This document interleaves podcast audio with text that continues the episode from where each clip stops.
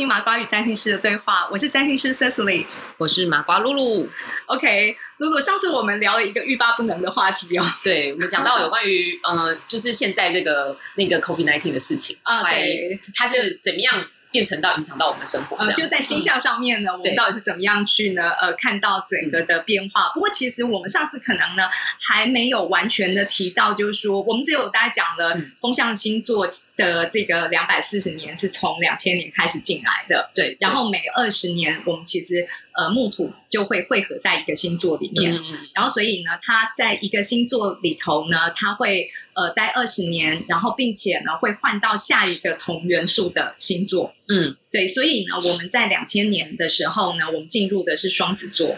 然后之后呢，它就变成了木土，在二零二零年的时候是汇合在水瓶座，嗯嗯，对，然后大家还可以再继续类推，就再下一次是二零四零年会来到了天秤座，嗯，然后之后它就会呢这样子在风象星座循环十二次，十二次完之后才会跳到下一个循环，再跳到另外一个呢新的元素。哦，对，再挑一个不一样元素，然后呢，所以你可以想象，就是说，可能我不知道你会不会有个呃疑问，就是说，其实呢，为什么我们这一次的这个呃水瓶座是这么的严重？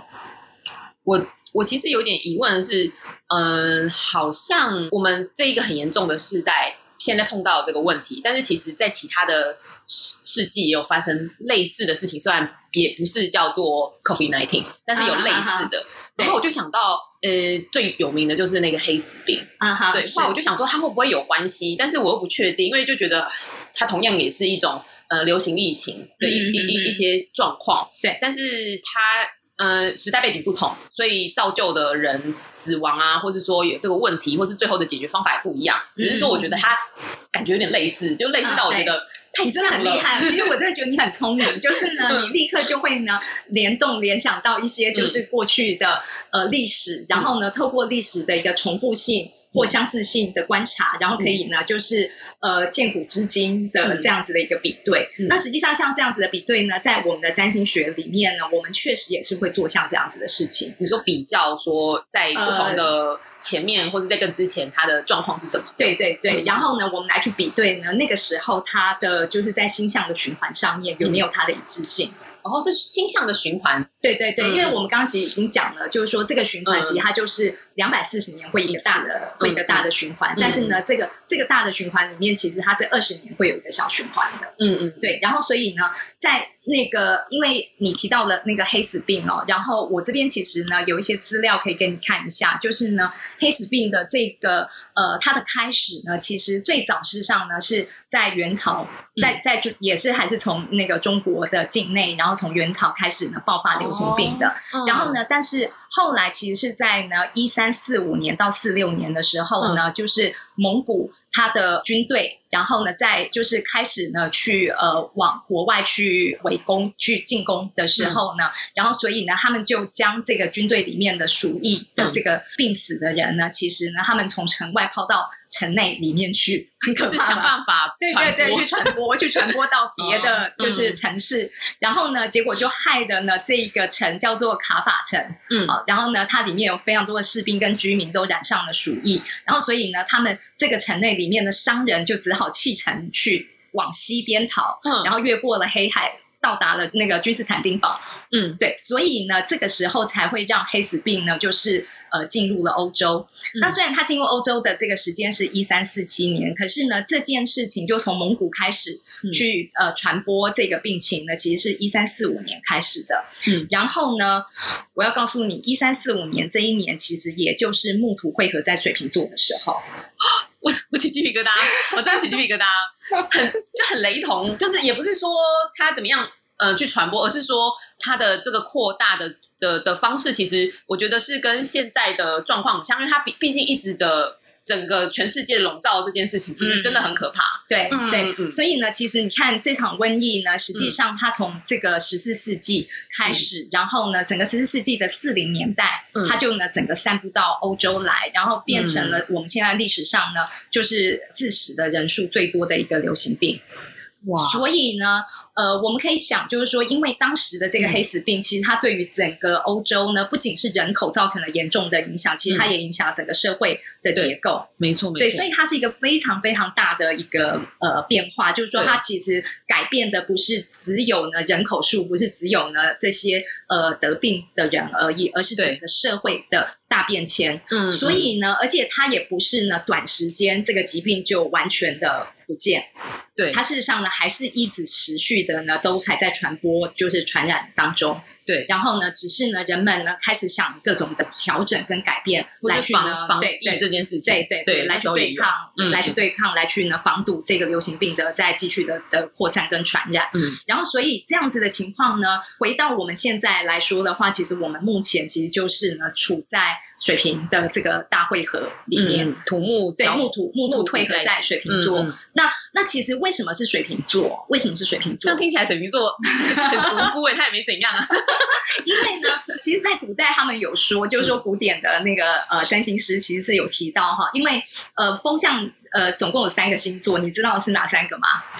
我知道天平，因为我是天平。呃，双子吗？啊，对，嗯，对，双子这两千年进来的那个是双子。哦，两千年，对你刚刚有讲双子。对对对，两千年是是双子座，然后呢，接下来就是水瓶，嗯，然后再下一个就会是天平。对，嗯，那可是呢，这三个星座里头啊。只有呃水瓶座是呢，就是由土星所所主管的星座。嗯嗯嗯。那因为既然是木土，我们是看木星跟土星的汇合，嗯，所以当它汇合到土星的家，嗯的时候呢，所以这个土星的家就是水瓶座，然后它就会造成呢更就是比起其他两个星座的影响更加的剧烈。哦，对，就反正刚刚好 家就在水平，它就进去了，它就必定会造成一些呃。是世界的动荡的事情，这样子。对，因为呢，最主要是土星这颗行星嘛，嗯，它本身呢，其实在古代，呃，他们就会形容它是一个最遥远的星的行星，嗯，然后是一个又冷又干，然后是一个冷酷无情，然后跟死亡、跟各种的恐怖的事情，吗？对对，会让人畏惧的、让人受困受苦的事情是有关系。就是它有一些在我们世俗觉得是负面的一些词汇，都在它的身上。对对对对对，所以我们常常会说土星是最大的。雄心。对，听起来有点可怜。他都已经够远了，还要被人家骂。对，就是你知道，就当我们来看到一个人啊，他跟我们自己是不一样的时候，他是来自很远的远方的人，我们是不是都会很害怕他？对，没错，我们都会觉得，就是这个人跟我们不一样，我们对他就有很多的不理解，或是怀疑啊、惧怕。对对对对对，或者是贴给他贴标签，有有偏见。那那不过这个是一般我们的人性嘛。对我我只是讲，就是说土星这个行星，它确实就是一个呢。呃，在占星学上面的代表性呢，其实它是有很多负面的意义。那所以呢，当我们来到了风向的这个大循环里面的这个二十年，只要是走到了水瓶这个星座的时候，它的表现上就会特别的显著。哦，这让我想到说，我们这前面的上一集跟这一集其实都一直在讲目前现在社会的一些状况啊，动荡，尤其是我们比较多都是。危机这件事情，然后我就想到说，像是以前我们不是有看一些戏剧，不管是东方或西方，都会有一个会看星象啊，或者说会判读一些未来事情的人。嗯，那个叫青天剑，在在中国我们叫青天剑，然后在在西方的话，应该是那种宫廷占星师，就类似说他可以看到未来这件事情。然后我就觉得说，呃，他们绝对看得到很多未来事情，用他们所学的知识去。判断，但他们可能也会必定知道说，他该来的就是会来。你永远移不走土星，不是吗？你永远移不走坏事啊。但是我觉得有点无辜，就是他们知道，但是大家却叫他改变。但是谁能改变呢？好像是这样子，我觉得 在在古代，其实，在历史上呢，也是有一些有趣的一些文献的资料，我有看到，就是说有人有改变过吗？他们是这样子，就是大部分其实他可能会用祭祀，就是拜拜祭祀，然后呢，对天呢，就是呃祈求，呃，就是说啊，这个呢，呃，不幸的一个灾厄，然后我们可以呢，用什么样子的呃方式来去呢，跟这个上天去连接，然后去雨啊，对对对啊，对对对，就是说。你只能够呢，透过像这样子的祈请的仪式，所以其实我们有魔法占星，我们有魔法占星，然后呢，透过一些呢这种呢魔法的仪式，然后来去呢做呃改变，然后做调整。可是，可是我有点好奇，就是它可以改变，但是它最终还还是不能让这个世界整个扭转，不是吗？它是可以缓和吧？呃，对，就是说，其实他是用这样子的方式呢，只是让它缓和而已，哦，让那个伤害降低，或者是呢，至少呢，它可以让呢人民能够心平气和的去接受这样子的，呃，或是说状况的至少至少不会让人民就是已经干旱的时候已经受不了的话，觉得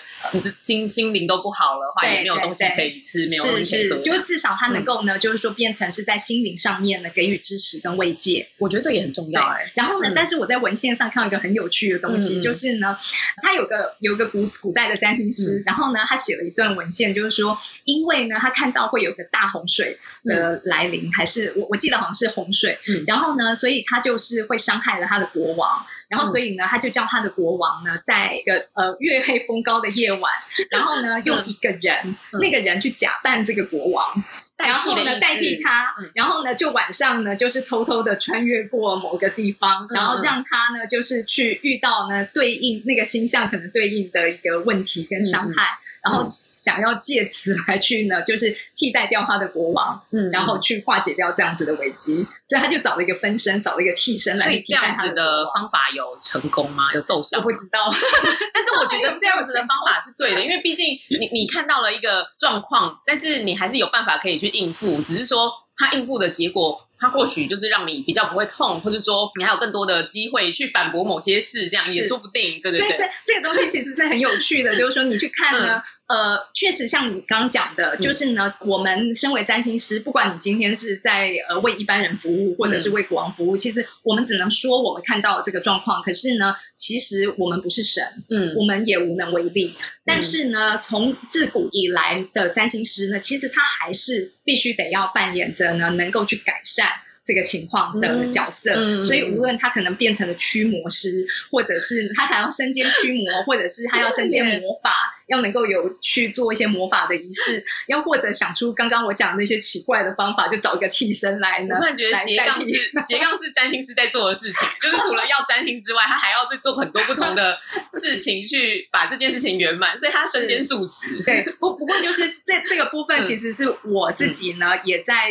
呃近几年其实一直在推广的一个观念啊，就是说我们的观念事实上是呢，你应该是要去对应那个星象，嗯，有意识、有自觉的去。对应那个形象，也就是说，我的理论是该来的，他该他就是应该要来，嗯，因为呢，那个是你的生命里面呢无可避免的状况。可是呢，这个无可避免状况，虽然在这个当下你看起来其实是不好的，嗯，不顺遂的，可是呢，如果你是非常有自觉，你告诉你自己，其实那个是你应该要面临，甚至是你愿意。嗯，去面临的时候呢，其实很多的时候你会发现，你当下看到的坏事，在未来它不一定是坏。没错，我我突然想到，就是老师之前有跟我分享有关于死亡的事情，然后我觉得这个也是跟我们现在的话题就是其实息息相关的，因为每个人他都不能面临，就是没办法逃避一死或是一些。呃，灾难的事情发生，嗯，但是我觉得这些事情，如果大家能够做好准备，必定能够欣然的接受未来的问题或是困难，甚至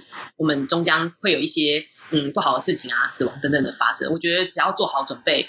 我们都会有很好的，就是我们的过程一定是是好的啦。嗯，对对对，就是说，其实呢，我们在意的是你从这里面呢，你有没有丰富你的人生？嗯嗯。然后你有没有觉得呢？其实你的人生呢，你有达成了你圆满其实想要实现的事情。嗯。那可是呢，当你想要达成那个圆满实现的事情，你不可能中间其实无风无浪。对。你总是需要有一些困境，你总需要有一些挑战，你需要有困境去迫许你去改变。对，就像我们现在的这个呃，目前我们大家所遭逢到的这些问题，这个是全世界、全球的人都在遇到的问题。嗯，可是呢，也因为这些问题的出现，我们也会开始有了一些新的创意。没错，没错，我们有新的生活的方式。你可以顺着这个世代的改变，你就会成长，你必定会更进一步，就是更上一层楼这样。对对，没错。所以呢，其实这个改变呢，我们可以下一次再来聊。好，OK，好，期待。那我们就下次聊了，拜拜，拜拜。